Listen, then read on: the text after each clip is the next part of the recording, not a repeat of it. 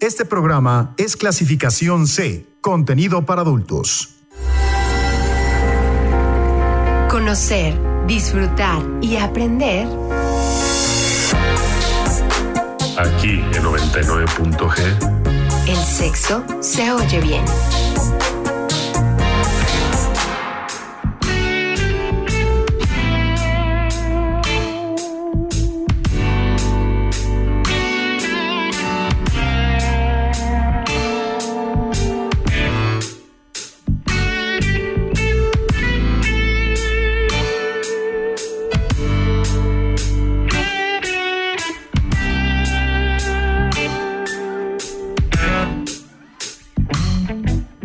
Buenas noches, sean bienvenidos a 99.g Sexo se oye bien.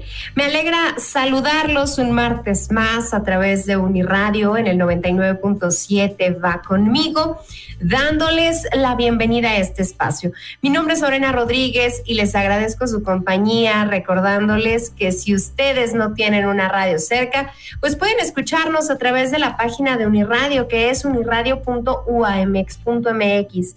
También pueden pedírselo a su bocina inteligente para que los enlace con nosotros. Y bueno, pues somos seres sexuados y como tales, absolutamente todo lo que ocurre en nuestra realidad se ve afectado por este hecho.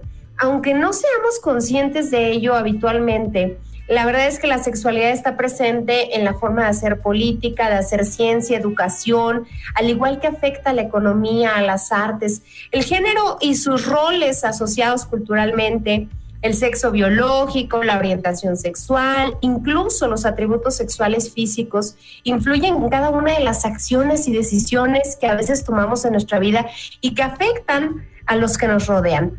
En esta mm, rica diversidad, pues eh, por desgracia se ha favorecido a determinados colectivos y derivado de esta situación y, como garantía de igualdad en atención de derechos y oportunidades a todas las personas, y no solo en cuanto al género, eh, la misma sexología feminista pues cobra especial relevancia en nuestra, en nuestra sociedad y cabe señalar que no es una moda, que no es un invento de este siglo, que desde la segunda ola feminista por ahí de los años 60, 80, pues evidenció la necesidad de cambios internos que acompañaran justamente los cambios externos y todo esto de la mano de la equidad. Así es que me alegra mucho que el 99.g haya coincidido con, con que sea 8 de marzo y el tema de esta noche, justamente 99.g, es sexualidad y feminismo.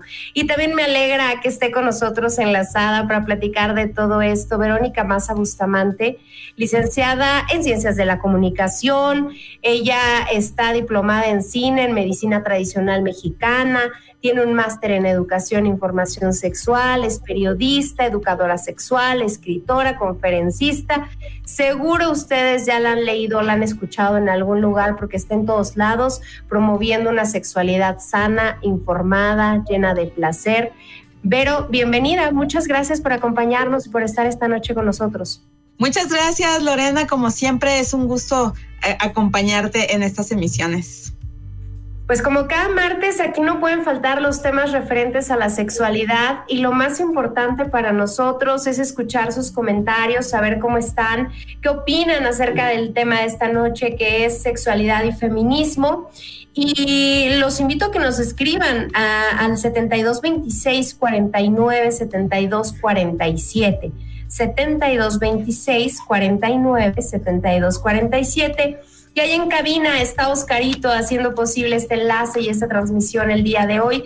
Así es que pueden hablar con él al 722-270-5991.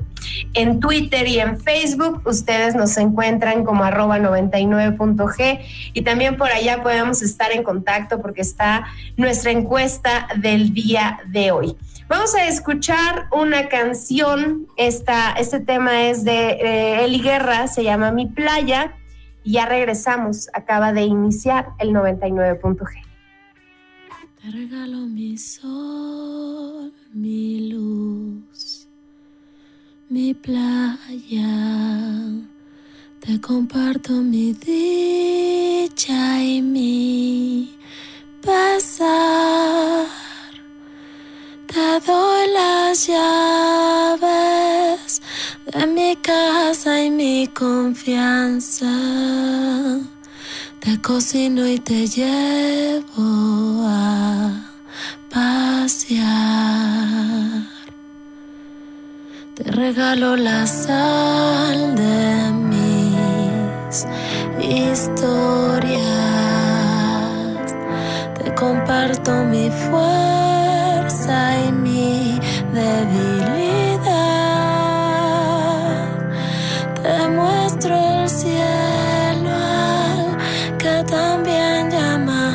close.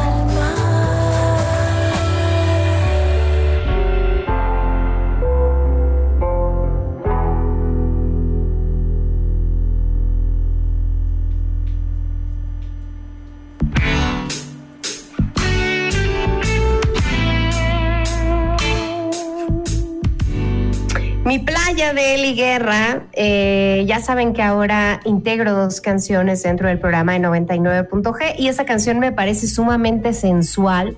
Es el cuarto álbum de estudio de la cantautora Eli Guerra. Este, este disco fue producido por Toy Hernández y Emanuel del Real también participa en él. Fue lanzado por ahí del 2004, un 28 de julio, y se popularizó gracias a varios sencillos. Bueno, pues les decía que hoy vamos a estar hablando de sexualidad y feminismo. Hice una encuesta en Twitter que justamente le preguntaba yo a la gente que qué creen que había o que ha afectado el pleno goce de la sexualidad en la mujer. El 7.7% de las personas que han votado dicen que creen que, que lo que ha afectado es la creencia del amor romántico. El 2.6% dice la misión de reproducción y el 64.1% dice no. Yo creo que lo que más ha afectado el pleno goce de la sexualidad de la mujer es que el placer se ha considerado como un tabú. Pero también hay un 25.6% en esta encuesta que dice que lo que más ha afectado es la falta de libertad sexual. Todavía pueden ustedes votar allá en nuestra encuesta en Twitter, arroba 99.g, punto va con letra. Y pues a mí me gustaría ya entrar de lleno para platicar con, con Verónica Massa y, pues eh, ahora sí que ir desmenuzando este tema. Vero, ¿por qué es tan importante hablar del placer, del deseo? Y del sexo, pero desde esta mirada del feminismo? Pues bueno, eh, es, de por sí es importante hablar siempre de, sexualidad porque la sexualidad es algo inherente al ser humano, ¿no? Eh, la sexualidad la ejercemos desde que estamos en el vientre materno y hasta que nos morimos. Entonces ya de entrada, pues no podemos desvincularnos, o sea, no podemos decir, eh, yo existo sin sexualidad porque no es posible, porque es parte de nosotros como, como humanos, ¿no? Como especie. Entonces ya de entrada, pues obviamente es importante por eso. Pero aparte vinculado, como lo comenta Lore, con, con el feminismo, pues es muy interesante porque históricamente, por siglos y siglos, las mujeres eh, hemos tenido como muchas limitantes relacionadas con con cuestiones históricas, ay, sé, es que me saca de onda un poco el rebote. Ay, perdón que lo diga, pero. Oscarito, nos apoyas con eso, Homero. Ahí está ya. Ahí ya, ahí ya. ahí ya, las dos estábamos igual. A ver. como si estuviera este, en mi cabeza hay un rebote. Este. Entonces, eh, ¿por qué es importante hablar de la sexualidad desde el feminismo, desde los estudios vinculados con, con las mujeres? Bueno, porque históricamente se nos ha censurado, se nos ha limitado la vivencia en general de la erótica. Eh, hay una cantidad de prohibiciones que venimos arrastrando desde hace siglos, Lore, que a la fecha nos siguen impidiendo tener un disfrute pleno de, todas nuestras posibilidades eróticas, ejercer nuestra identidad de género, nuestra orientación sexual como nos plazca, nos ha llevado a, soportar abusos, acosos y todas estas cosas que hoy en día se exige que, dejen de suceder.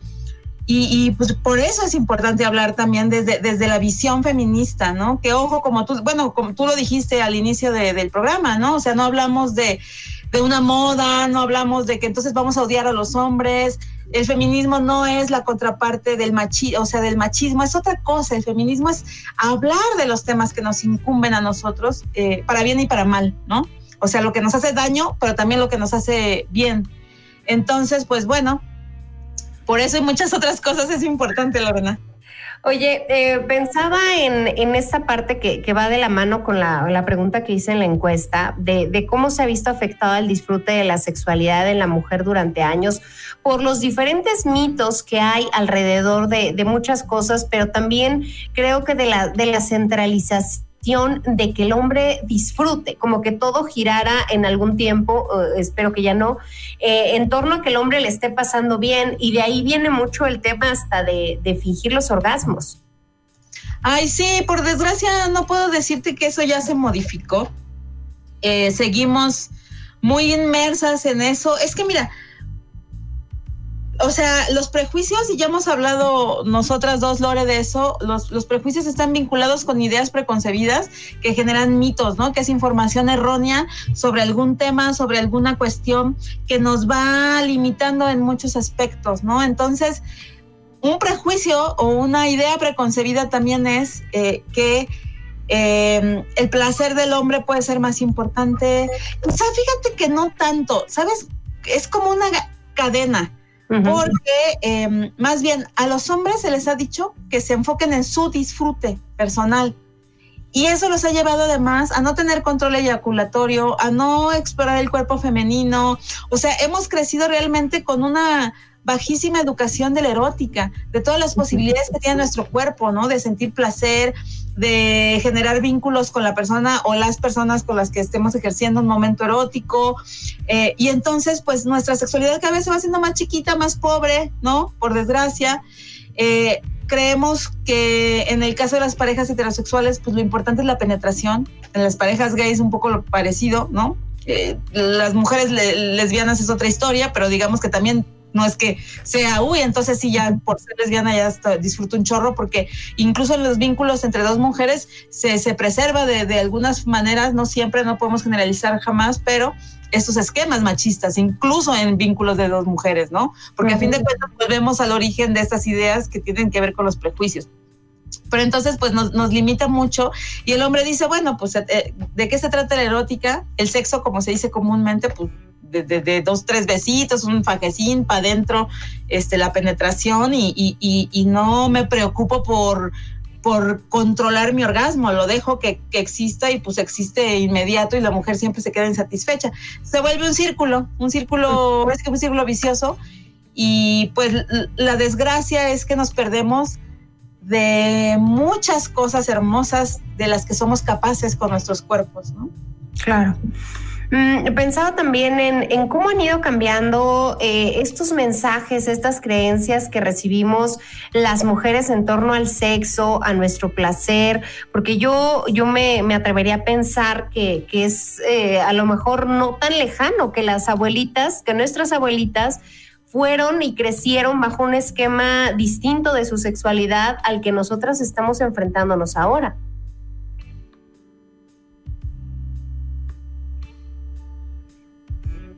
Ay, perdón, ahí como que se me trabó el...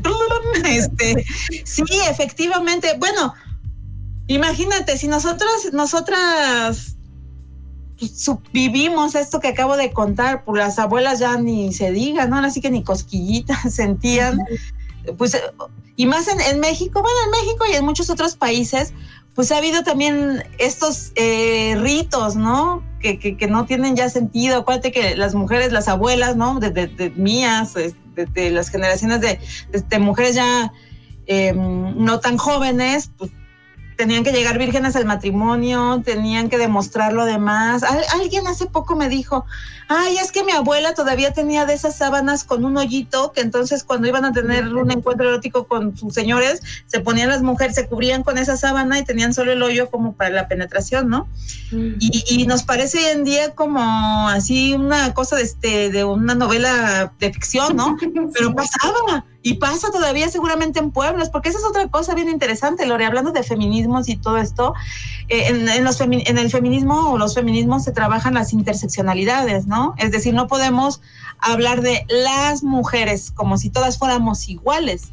O sea, de entrada todas somos únicas e irrepetibles, ¿no? No hay dos idénticas. Y aparte, pues hablamos de mujeres citadinas, Hablamos de mujeres además de diferentes tipos de ciudades. Hablamos de mujeres indígenas, de mujeres pobres, de mujeres eh, ricas, de mujeres afrodescendientes, de mujeres este, eh, marginadas porque uh, son punks. O sea, ¿sabes? De mujeres trans. Eh, de mujeres con una orientación diferente. Entonces, todo eso se llama interseccionalidades y, y, es lo que también enriquece el estudio de las mujeres y del feminismo, ¿no? De pronto es como, ay, ¿qué sentido tiene estudiar y hablar de las mujeres, ¿no? Si las mujeres son iguales o algo así. No, realmente todos estos esfuerzos son para entender cada uno de estos mundos vinculados con el ejercicio de ser mujer. Claro. Cada uno de los escenarios en los que en los que nos desarrollamos y que no necesariamente tiene que ser igual al de otra ni porque estemos en la misma ciudad y eso creo que es lo que enriquece también este tema y, y en donde las generalidades pues eh, pasan a, a cobrar relevancia, ¿no? Eh, pero ¿qué pasa con, con, las chicas más jóvenes que están viviendo eh, más libertad, que están viviendo a lo mejor nuevas enseñanzas en cuanto a la sexualidad, en cuanto al deseo o al placer? ¿Esto marcaría una pauta para, para las siguientes generaciones? Sí, fíjate que hasta hace una semana yo era un poco más optimista de, en el sentido de que pensaba que las nuevas generaciones de mujeres estaban ya más empoderadas, por así decirlo, aunque no, no me fascina esa palabra, pero que, que, ya tenían como más decisión en sus cuerpos.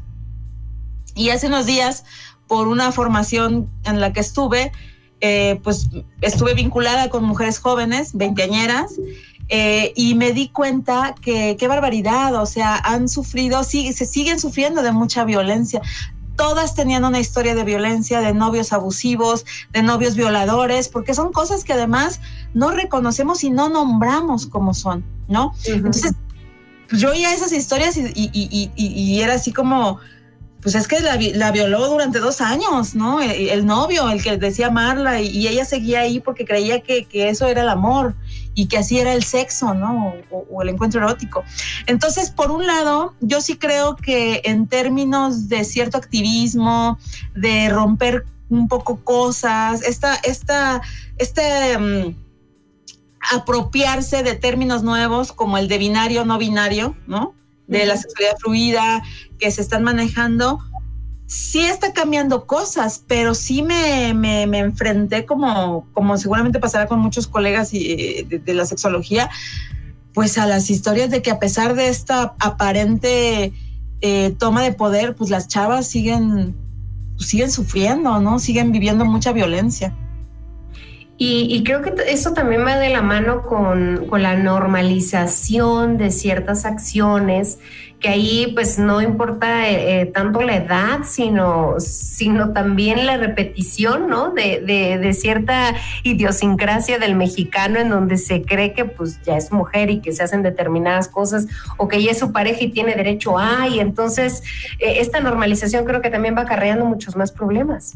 Ay, totalmente, porque digo, aparte de todo, seguimos viviendo como un tipo de explotación, ¿no? O sea, las mujeres son las que cocinan, las mujeres son las que cuidan los hijos, las mujeres son las que atienden la casa, este, y ok, ok, ya, quieren ser profesionistas, desarrollarse y tal, pero aparte tienen que venir y cocinar y limpiar y atender y estar con la pareja y los hijos. Entonces, pues sí, eh, seguimos, hoy, hoy escribí algo en mi Facebook, ¿no? Y decía, ya basta de seguir preservando esta esclavitud femenina también, ¿no? O sea, porque, porque pareciera que la esclavitud eh, desapareció hace tiempo, pero pues a fin de cuentas todos estos nuevos, estos eh, formas de, de, de, ser mujer en buena medida siguen vinculadas con esa idea de la esclavitud, ¿no? E insisto, pues pensemos en las mujeres que viven en pueblos, ¿no? Y que realmente pues son las sirvientas de, de, los maridos, ¿no? Que claro, cada quien sus realidades y los hombres se van a trabajar. Es que hay muchas cosas involucradas en todo esto, ¿no, Lore? Uh -huh. eh, también, pues de alguna manera por muchos años, décadas, siglos, se nos hizo dependientes económicas de, de, del trabajo masculino. Y luego aparentemente nos emancipamos y empezamos ya a trabajar pero seguimos siendo de alguna manera pues estas personas como con tantas responsabilidades no pagadas, ¿no? Y, y sabes, a veces lo percibo como un ah, pues es que tú quieres trabajar, pues tú échale a lo de a lo de lavar los trastes y a cuidar al niño o a la niña o a todo junto y es como pues tú eres la que quieres, échate todo eso encima. Y aquellas que han decidido no trabajar y que de pronto eh, levantan eh, la voz o que le dicen a la pareja, oye, es que estoy agotada de estar en casa, estoy agotada de estar aquí haciendo todo esto y él dice, pues es que no quieres trabajar, no cooperas, yo soy el único que coopera. Y entonces pareciera que nos vemos todos enredados en una, en una esfera de posturas que hemos ido repitiendo por años en donde seguramente cada uno tiene razón en algo de lo que menciona, ¿no? De lo que ha, de lo que ha venido haciendo durante mucho tiempo. Sí, no, coincido, coincido totalmente contigo. Y dentro de esto, Vero, creo que también hay otra, otra parte bien importante que es el no, el respetar el no y que hemos escuchado constantemente ya en últimas fechas y que probablemente tenga que ver también con la educación sexual en la actualidad, el generar estos nuevos modos de, relacionarnos donde a lo mejor eh, pues se puede empezar a evitar los abusos a través del respeto al no. ¿Cómo se logra eso? Pues bueno, yo creo que las primeras que tenemos que entender que el no es no y, que no hay de otra somos las mismas mujeres, ¿no? O sea, somos porque aunque el discurso que se preserva es, eh, es esta cuestión de, de, de, di que no, aprende a decir que no, yo sigo viendo la realidad eh, a veces, ¿no? En, en, en, muchos ámbitos de la vida, o sea, en el trabajo o con amigas y todo, que a veces yo les digo, ¿por qué no le dices que no? O sea, es muy fácil decir no y ya. Es una palabrita así de, dos letras, ¿no? Ah, no, bueno, sí, ¿verdad? Así me encanta cuando luego me dicen, sí, ¿verdad? Le digo, es que estás dando demasiada justificación, demasiada explicación, cuando es simplemente no. Y te vas, ¿no? O, o, o. Entonces yo creo que las primeras que tenemos realmente que tomar posesión del no somos nosotras, ¿no? Y luego, pues ya también que los hombres entiendan que como se ha repetido muchas veces en los últimos años, no es no. O sea, no es que te digo no, pero quiero decirte que sí, no, no, o sea, ahora sí que no, no, ¿no? Entonces, pues yo creo que es una palabra súper potente y poderosa, porque aparte va más allá de, del vínculo eh, mujeres, eh, sociedad heteropatriarcal. O sea, el, no nos funciona incluso con nuestras iguales, eh, eh, ¿no? O sea, podemos decirle que no a nuestra amiga, podemos decirle que no a nuestra mamá, a veces, ¿no? O sea, o, siempre, si realmente ese, ese, es un no que nos sale del alma. También es eso. Vivimos no en conciencia, ¿no? Entonces, ahora sí que no, este, y pues el problema es que así, pues uno no va entendiendo cuándo decir que no, cuándo decir que sí, y se hace la confusión enorme, ¿no? Pero bueno, yo pienso que ahí sí vamos entendiendo un poco más esta cuestión de, del no, quiero creer. Y que también creo que el no puede ir de la mano de, ir marcando límites, ¿no? De, de, de, hasta, como bien lo mencionabas, no solo con, con, nuestra pareja, no solo en el ámbito de la sexualidad, sino el marcar límites hasta en los ámbitos profesionales, familiares, en donde uno a veces necesita esa distancia y necesita también que sea respetada. Pero yo no sé por qué a alguien se le ocurrió algún día decir, no, es que si te dice que no es que tienes que insistir, y entonces todo se volvió caos, al menos en el cortejo de hombres y mujeres, ¿no? El tradicional. Ay, porque mira, siendo honesta, ¿quién, ¿quién no ha vivido? Yo creo que sí, e, esta cosa de que de pronto, pues, sobre todo más jóvenes, ¿no? Que además, pues, está uno más verde, decían en mis tiempos este, pues que, tú dices, no, y el otro insiste, ¿no? Ay, no, sí, mira tantito, y ahí te estaban manoseando, ¿no? Y tú, no, pero es que no. Ay, no, sí, sí, sí, ok, no, no, pero no, no te vayas. Y tú así como, ¡ah! Y claro, ahí el, el, chiste que yo siempre les digo a mis alumnas es, o sea, si dices que no, vete, o sea, si es no, es no. También, insisto, uno tiene que asumir el poder del no. Y entonces, eh, eso, es, eso, eso es algo que luego se contrapone, ¿no? Como a veces algunas mujeres que no, pero yo digo, es que también es responsabilidad nuestra. O sea, sí, necesitamos que nos ayuden los gobiernos, necesitamos unas políticas públicas, necesitamos que los hombres comprendan, pero empecemos también por, responsabilizarnos nosotras, ¿no? Y si queremos decir que no, es decir no, y en este momento me alejo de ti. Claro. ¿No? Te digo no y me voy de la fiesta, aunque esté re buena, porque, porque estás encima de mí y prefiero irme a tener que estar soportando que no asuma más mi no, ¿no? Pues eh, hoy estamos hablando de sexualidad y feminismo aquí en el 99.g y yo quiero invitarlos a que ustedes nos escriban al 7226 49 72 47, a que también se pongan en contacto con nosotros allá en Twitter, eh, que estamos como arroba 99.g. Vamos a hacer una pausa, ya regresamos.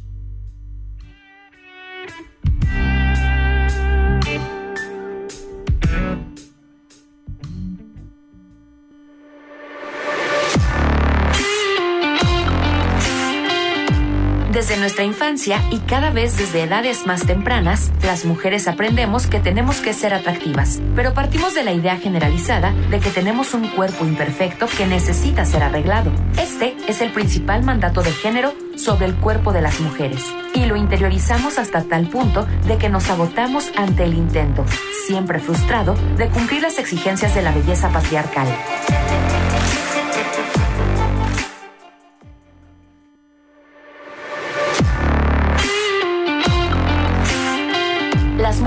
Aprendemos una sexualidad puesta a disposición y servicio del hombre, basada en la penetración. En muchos de los casos se aprende a ser pasivas y a fingir orgasmos. Para nosotras, el sexo es un deber que enfocamos en el otro y no desde nuestro disfrute personal. Tenemos un absoluto desconocimiento de nuestro cuerpo. Nos autorresponsabilizamos de la toma de anticonceptivos cuando debe ser una responsabilidad compartida. 99.g Sexo se oye bien.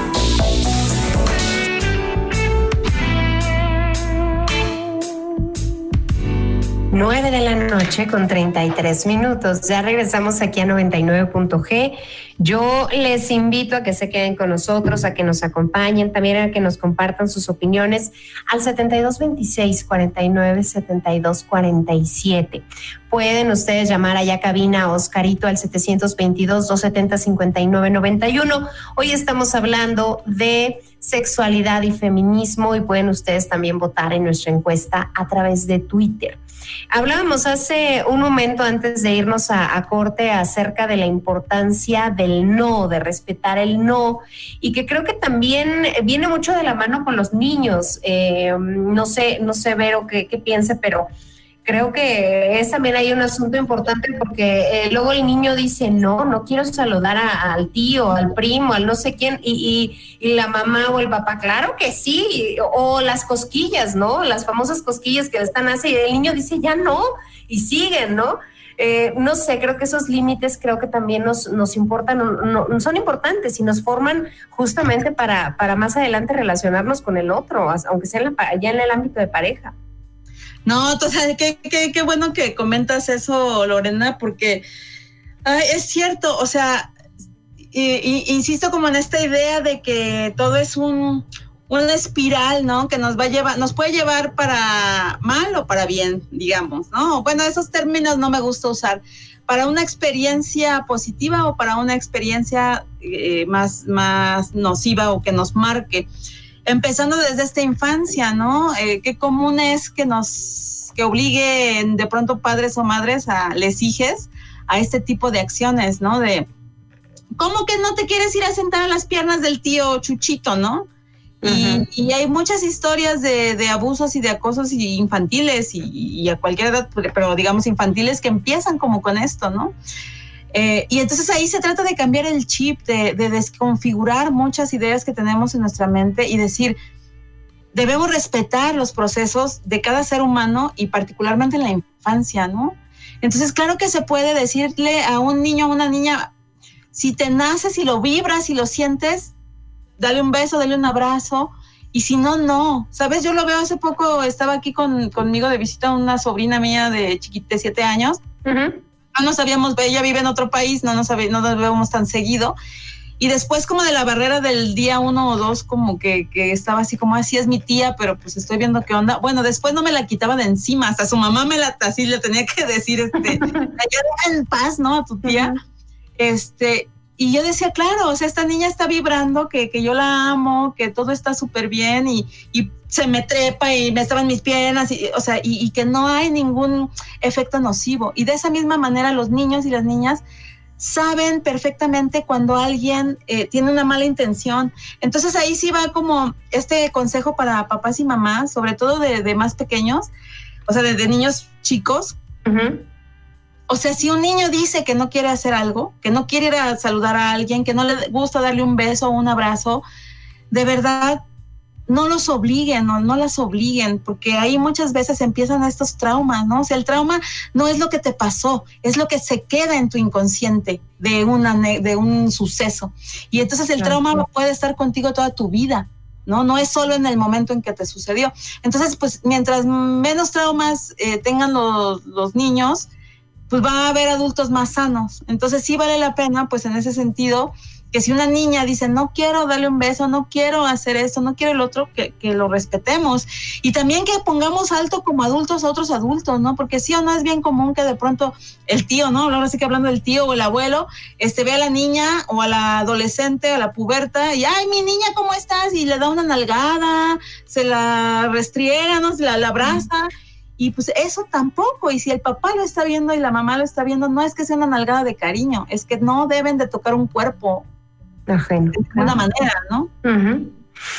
Oye, en este, eh, sé que hay muchas vertientes, que hay muchas líneas que abordar cuando, cuando me refiero a la, a la, sexualidad y al feminismo, pero creo que la aceptación de nuestro cuerpo eh, también ha interferido en, el disfrute del placer, eh, en, muchas cosas que se nos han dicho desde hace mucho tiempo, ¿no? Como, que cumplir con ciertos estereotipos.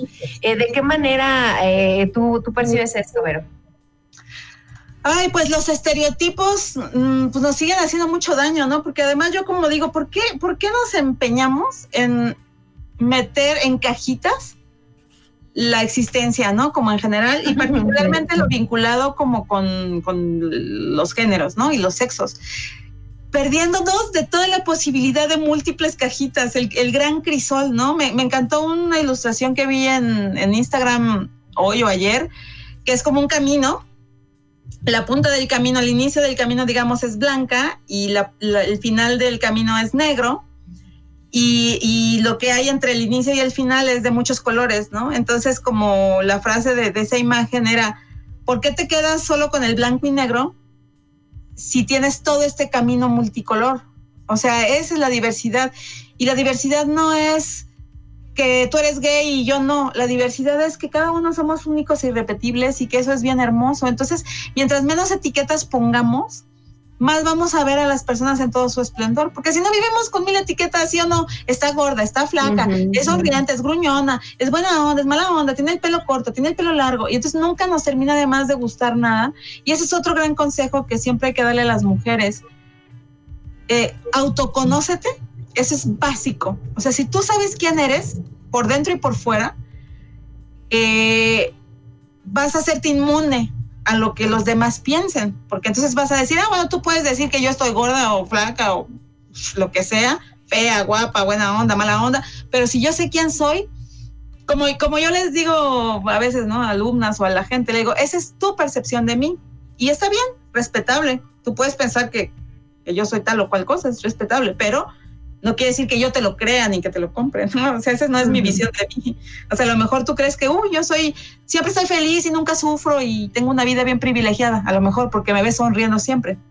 Está bien, es tu opinión, pero no es mi realidad y entonces no me afecta tu opinión.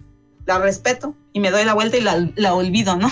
Entonces son como muchas formas en que podemos ir ayudando a que las mujeres de todas las edades, pero es muy importante con las más de, de menor edad, pues se vayan autoconociendo, se vayan poniendo como en este lugar seguro y, y que además les va a llevar a disfrutar tanto de, de este crisol de, de, de, posibilidades, ¿no? De experimentar la vida en todas sus dimensiones, que la verdad pues vale la pena, ¿no? Vale la pena que nos enfoquemos tantito en ese tipo de educación. Claro. Vamos a, escuchar la, la, siguiente canción eh, de esta noche. Eh, esto es Julieta Venegas, la canción se llama Mujeres. Eh, esta, esta artista mexicana estrenó esta canción en el 2020, que justamente fue una canción que se convirtió en un himno a manera de reivindicar eh, pues esta idea de, del feminismo, de recordatorio también para, que la, para la mujer y, y, bueno, pues ella de alguna manera siempre quiere remarcar que, que las mujeres, como lo dice el coro de la canción, se están revelando y los hombres no saben qué hacer. Vamos a escucharla y ya volvemos. Hoy estamos hablando de sexualidad y feminismo.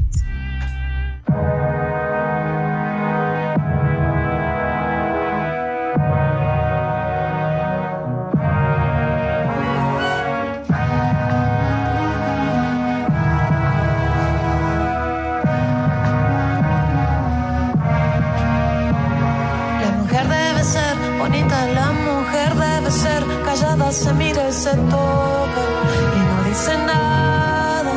De repente sentí algo, llegó por mi espalda, me sacudió. Voces fuertes, tan enojadas. Pañuelo en mano para nombrar a cada mujer desaparecida, cada muerta solitaria por quien no hicimos nada.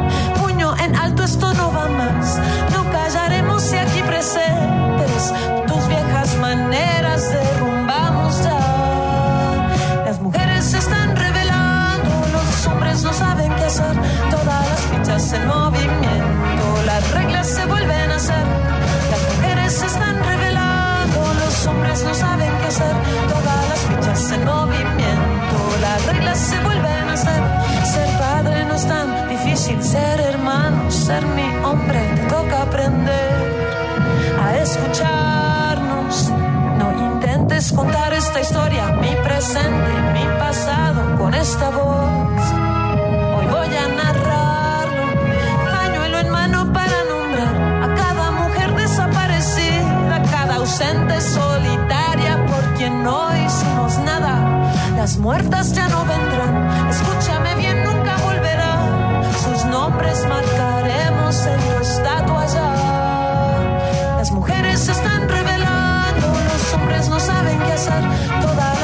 en movimiento, las reglas se vuelven a hacer, las mujeres se están revelando, los hombres no saben qué hacer, todas las fechas en movimiento, las reglas se vuelven a hacer.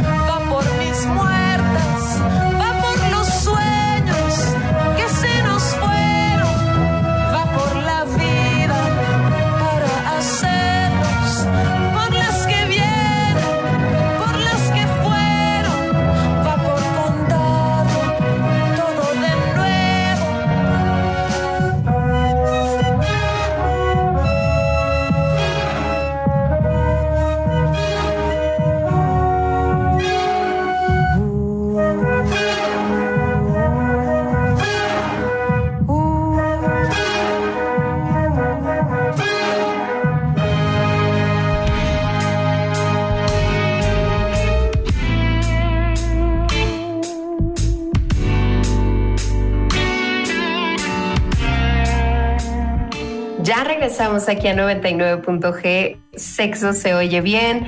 Yo quiero invitarlos a que se pongan en contacto con nosotros. Ya saben que pueden escribirnos al 72 26 49 72 47. Y bueno, pues, eh, Vero, ¿por qué, ¿por qué se juzga a la mujer que disfruta, que vive su sexualidad plenamente? Y, y se ha normalizado en el hombre este tipo de, de situaciones, como que, como que en el hombre es normal que lo haga y la mujer que, que se decide de pronto a, a- a no eh, cumplir con ciertos estereotipos en cuanto a la plenitud sexual, pues siempre es juzgada o tachada de una tal por cual. Ay, sí, pues ahí bueno, venimos o volvemos a caer en nuestro alud de prejuicios, ¿no? En, en las toneladas de prejuicios que, que venimos cargando. Y pues entre ellas esta idea como de, pues, de que las mujeres no tienen ese derecho, ¿no? Y sabes que está loquísimo, Lore, que pues, en realidad sí existen 11 derechos sexuales, ¿no? Creo que ya lo hemos platicado tú y yo no recuerdo, este, que son derechos humanos, o sea, los derechos sexuales son derechos humanos a la vez y, y que son para todos, o sea, hombres y mujeres, ¿no? Y pues no, ni se sabe que existen. Entonces la mayoría de mujeres no sabe que aparte de todo tiene el derecho, el derecho humano y hasta muchas veces este, legal y de otras formas de ejercer ciertas cosas, ¿no? Entre ellas, pues uno de los derechos humanos, bueno, hay dos vinculados, ¿no? Uno es que todos y todas tenemos derecho al placer, o sea, a explorar, a experimentar el placer, vinculado con, con la erótica, pero también el placer con el simple hecho de, de existir, ¿no?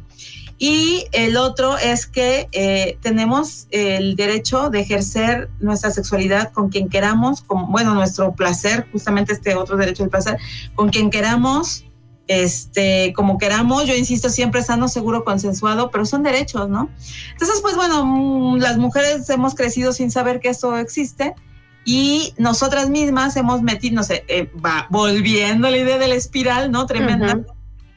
Eh, pues nos, nos limitamos nosotras mismas, como a partir de la culpa, porque somos un género que ha crecido con la culpa encima, ¿no? Entonces nos culpamos de, uy, si, si tengo un novio y ya me gustó el otro, uy, ya soy una mala persona, soy una no sé qué, este, si me gusta disfrutar y salir a bailar y no necesito ir con pareja, uy, ya está mal, si me visto de esta forma, uy, ya está mal, si tengo dos novios o tres a la vez, uy, ya está mal. Y como tú dices, ¿no? Pero a la vez, uy, el hombre que tiene dos o tres novias a la vez, pues es uno bien chido, ¿no? Por no decir las palabras que normalmente se usan. Entonces, eh, eso, ahorita que te digo eso, también imagínate el poder de las palabras, ¿no? O sea, decimos siempre como, qué padre. Este, o sea, como estos eh, términos masculinos vinculados con lo bueno o, o- o con lo, lo chido, y, y luego la mamá, este, aunque sí tiene una dosis de, de- de poder, pues también eh, se usa esa palabra para decir que, que, triste, ¿no? Sí, sí. Qué mala onda. Entonces, pues ya al nombrar estamos significando, ¿no? Entonces, pues to- todo es una cadena de cosas, ¿no? De ideas preconcebidas, de, de lenguaje no incluyente, de lenguaje además que nos limita, eh, de, de desconocimiento de nuestros derechos, en fin, ¿no? O sea, sí es una lista larga. Oye, hace un momento mencionabas el tema de, que la mujer se conozca, de que conozca su cuerpo y, a mí me gustaría que, ahondaras en esto, en la importancia de que, de que la mujer sepa diferenciar entre las cosas que le causan placer, entre las que no, y, que esto también pues sea, ¿cómo decirlo? Como en una experimentación eh, a manera de, de pasarla bien, de ser felices, ¿no? Porque, porque de pronto pareciera que tampoco eso está permitido. No, totalmente. Es que en realidad, pues si partimos de la premisa que dijimos hace rato de que la sexualidad es inherente eh, en cada ser, a cada ser humano a lo largo de toda su existencia y que la sexualidad incluye la erótica, está vinculada con el derecho al placer, ¿no? Entonces, pues nos damos cuenta de que podemos explotar muchas cosas. ¿Y por quién vamos a empezar si no por nosotras mismas, ¿no? O sea, por conocernos, como yo digo, por dentro y por fuera. O sea, tanto posicionarnos, como decíamos hace rato, en nuestro interior, de decir qué sí quiero, qué no quiero, con quién me gusta, con quién no, cómo lo quiero hacer, y a la vez nuestro cuerpo, ¿no? O sea, cada vez eso sí veo, ahí sí quiero creer que, que, que, que podemos eh, ser un, ligeramente optimistas, que la, hay más chavas que, que pues mínimo se exploran un poquito más que mi mamá o, o incluso gente de mi generación, ¿no? Pero sin embargo sigue habiendo esa limitante. Y yo les digo, es que ¿cómo vas a lograr vivir eh, el, el, espacio y el acto erótico con otra persona si no empiezas contigo misma? Y si no sabes dónde te gusta que te acaricien, de qué velocidad, con qué intensidad, este, de qué, qué formas, con qué ritmos, ¿no? Había como esta cosa, yo recuerdo, yo empecé a estudiar estos, estos asuntos hace 20 años y me acuerdo que era mucho más común que ahora que sobre todo los hombres me dijeran, es que eh, el sexo no se piensa, es que eh, el sexo no se organiza así, ¿no? El sexo es animal, son instintos, es, es lo cochino, me acuerdo que me decían mucho hace 20 años, ¿no? Uh -huh. Y yo decía, no, o sea, y una cosa no elimina la otra, o sea, claro que el sexo se puede, o la erótica se puede planear, se puede programar, se puede disfrutar, se puede controlar, a fin de cuentas, el Tantra nos ha enseñado que se puede llegar incluso a una iluminación de la conciencia a partir de la exploración de nuestro cuerpo físico. Pero ¿cómo vamos a llegar a eso si no nos permitimos este autoconocimiento y luego nos compartimos plenamente con otra persona que también se conoce a sí mismo, ¿no? O a sí misma. Entonces, pues ahí imagínense qué importante es, ¿no? Masturbarse, tocarse, ¿no? En una inmersión que hice hace unos días eh, era como la técnica del toque. Entonces no es solo tocar los genitales, es realmente tocar cada parte de tu cuerpo, o sea, tu cara, cada falange, bajarte a los pies, ¿no? A la planta de los pies, tocar, saber cómo es tu textura, cómo se mueve cada parte, porque entonces cuando estás contigo misma o con otra persona, pues sabes bien qué puedes mover, cómo, qué se acomoda con qué. Uh -huh. Entonces es una gran riqueza, ¿no? Claro. Oye, eh, pues a mí me gustaría también que, que, que, de la mano de la, de la encuesta eh, tú nos dijeras brevemente ahí, va ganando el placer como tabú en primer lugar, de, de qué es lo que creemos que ha afectado más el pleno goce de la sexualidad en la mujer. Y después está la libertad sexual. Esos son los dos que quedarían como hasta arriba.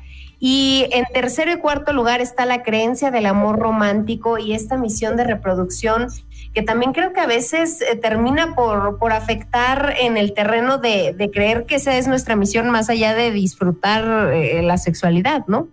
Sí, totalmente. De hecho, justo Lore, yo, yo la contesté hace rato y yo sí voté por el placer como tabú porque sí creo como después vi que la mayoría y dije, ah, ok, estamos en la misma sintonía, ¿no? Porque a ver qué contesta. De pronto pensé que iba a haber más de amor romántico, pero eh, sí dije, claro, o sea, en general las sociedades ven el placer como un tabú, ya no digas la sexualidad, el, el, el, hecho de sentir placer como un tabú, como si la felicidad y el gozo y el disfrute fuera algo eh, que, que, que, no se debería permitir, ¿no? Entonces ese sí yo creo que de las opciones que pusiste sí coincido total que es la limitante más, más fuerte, ¿no? Pero efectivamente esta cuestión de la libertad sexual es complejo porque cuando yo leí la encuesta decía, mmm, bueno, como a qué nos referimos con libertad sexual, ¿no? Pero sigo sin entenderlo muy bien, pero digamos que lo que voy a decir es que creo que, que, se refiere en que no ejercemos nuestra libertad sexual, ¿no? De Exacto. que nos autolimitamos a decir, no, no me voy a tocar porque me enseñaron que era malo. Uh -huh. este, me voy a casar con mi primer novio porque me dijeron que era lo bueno. Entonces, insisto en las cajitas, ¿no? Eh, por eso yo, yo en mi discurso trato siempre de eliminar esta cosa de bueno, malo, positivo, negativo, correcto, incorrecto, porque te lleva a, a, a, a camisas de once varas, ¿no? Eh, pero sí, nos autolimitamos, ahí sí, así como en vez de autoconocernos, nos autolimitamos en, la, en esta posibilidad de la libertad erótica, ¿no? Y sexual, porque a la vez es la libertad, yo creo, de ejercer quién eres y que incluye tu sexo, tu género, tu sexo biológico, cómo te vives, tus roles de género y el placer también, ¿no? Entonces, eh, pues sí entiendo lo de, lo de la encuesta. Y luego, pues los otros... Eh, me alegra saber que la misión de la reproducción va a la baja, ¿no? que, que, ya no afecta tanto. Y bueno, la creencia del amor romántico, que eh, sigue afectando, pero ahí sí, para que veas, creo que cada vez hay más mujeres que ya están rompiendo con el, la historia del cuento de hadas y de princesas, ¿no? O sea, también ha, ha, habido, sí o no, como un boom de todos estos libros de como de las este, niñas rebeldes, de como más contenidos que están pues incidiendo en este sentido del amor romántico, ¿no? La, ya no es tan, tan fácil que la chava se crea en la historia de, ay, sí, quiero casarme de, con mi novio de la prepa y tener tantos hijos y una casita con un perrito, ¿no? O sea, como que esa idea creo que ya, ya, además, la, la misma vida no te da para eso, ¿no? O sea, ya nadie, ya nadie se puede, ya por eso la gente de 30 años sigue viviendo con sus papás, ¿no? Entonces ya la idea del amor romántico también va de la mano de la economía y todo. Oye, pero a manera de, de, conclusión, ¿cómo es que se logra ser feminista en la actualidad y a la vez disfrutar de la sexualidad, compartiendo prácticas, fantasías con la pareja? Eh, ¿cómo, ¿Cómo se puede hacer este match eh, de, de, buena manera? Ay, y mira, ahorita te, te, enseño a ti que sí la ves, que traigo mi playera que me gusta y que es una playera genérica. ¡Qué bonita! Que, todas deberíamos ser feministas, ¿no? Porque pues, en realidad eh, si todos fuéramos feministas, quiere decir que todos entendemos eh, esta parte femenina de las mujeres y los hombres, porque también los hombres tienen una parte femenina, ¿no? Es una locura que no entendemos cómo todo en el universo, en la existencia misma, está construido a partir de dualidades, o sea, tiene que haber dualidades de todo hombre y mujer, pero para llegar a la unidad, ¿no? O sea, no es que existamos separados, el chiste es eh, unirnos. Entonces yo creo que eh, el feminismo no está, eh, ¿cómo se dice?, peleado con nada, ¿no? Ni con el disfrute ni con nada. Entonces, pues, más bien habría que reflexionar sobre qué es para cada persona, hombre o mujer, eh, el feminismo, el, el, hecho de ser eh, una persona del sexo femenino. Hace rato que estaba haciendo unas eh, promociones para una ONG con la que trabajo, una asociación civil, eh, pues decíamos, mujeres somos todas, ¿no? O sea, las trans, las cis, las les, las, las este, bi, las mujeres indígenas, lo que te decía hace rato de las interseccionalidades. Entonces, cuando nos damos cuenta de todo este crisol, pues hay muchas formas de ser feministas también. Entonces, también hay que quitarnos ese prejuicio de decir, los feministas pobres señoras, este, etiqueta, etiqueta, etiqueta, y más, más bien abrirnos al poder de lo femenino que tenemos todos, ¿no? Pero pues me, me, da mucho gusto que, que, hayamos podido coincidir en este programa, que hayas estado con nosotros. Eh, me gustaría que le, le, dijeras a la gente cómo puede escucharte, cómo puede ponerse en contacto contigo y con tu trabajo. Claro, pues ahí ando siempre con muchas cosas. Este, búsquenme en mis redes sociales, en Twitter, arroba DRA Perótica, Verótica con K. Si siguen a Lorena, si siguen al programa, ahí me van a ver etiquetada hoy. Y en, en, Facebook búsquenme también así como Verónica Massa Bustamante, la doctora Verótica. Este, vienen muchas novedades, estoy vinculando varias áreas con la sexualidad justo para buscar promover más el, el derecho al, al placer y a otras cosas. sabrá novedades. En Instagram estoy como Vero Masa. Eh, entonces, bueno, todas esas plataformas sirven para, para que conozcan lo que hago y que ojalá se acerquen y que saben que cuentan conmigo siempre, que, que, hay que hacer esta tribu, somos tribu, chicas, y a darle. Muchas gracias, Vero. Pues nosotros así concluimos una emisión más de 99.g Sexo se oye bien. Yo le agradezco a Oscarito que haya hecho posible este enlace y esta transmisión el día de hoy. Mi nombre es Lorena Rodríguez. Tengan la más placentera de las noches.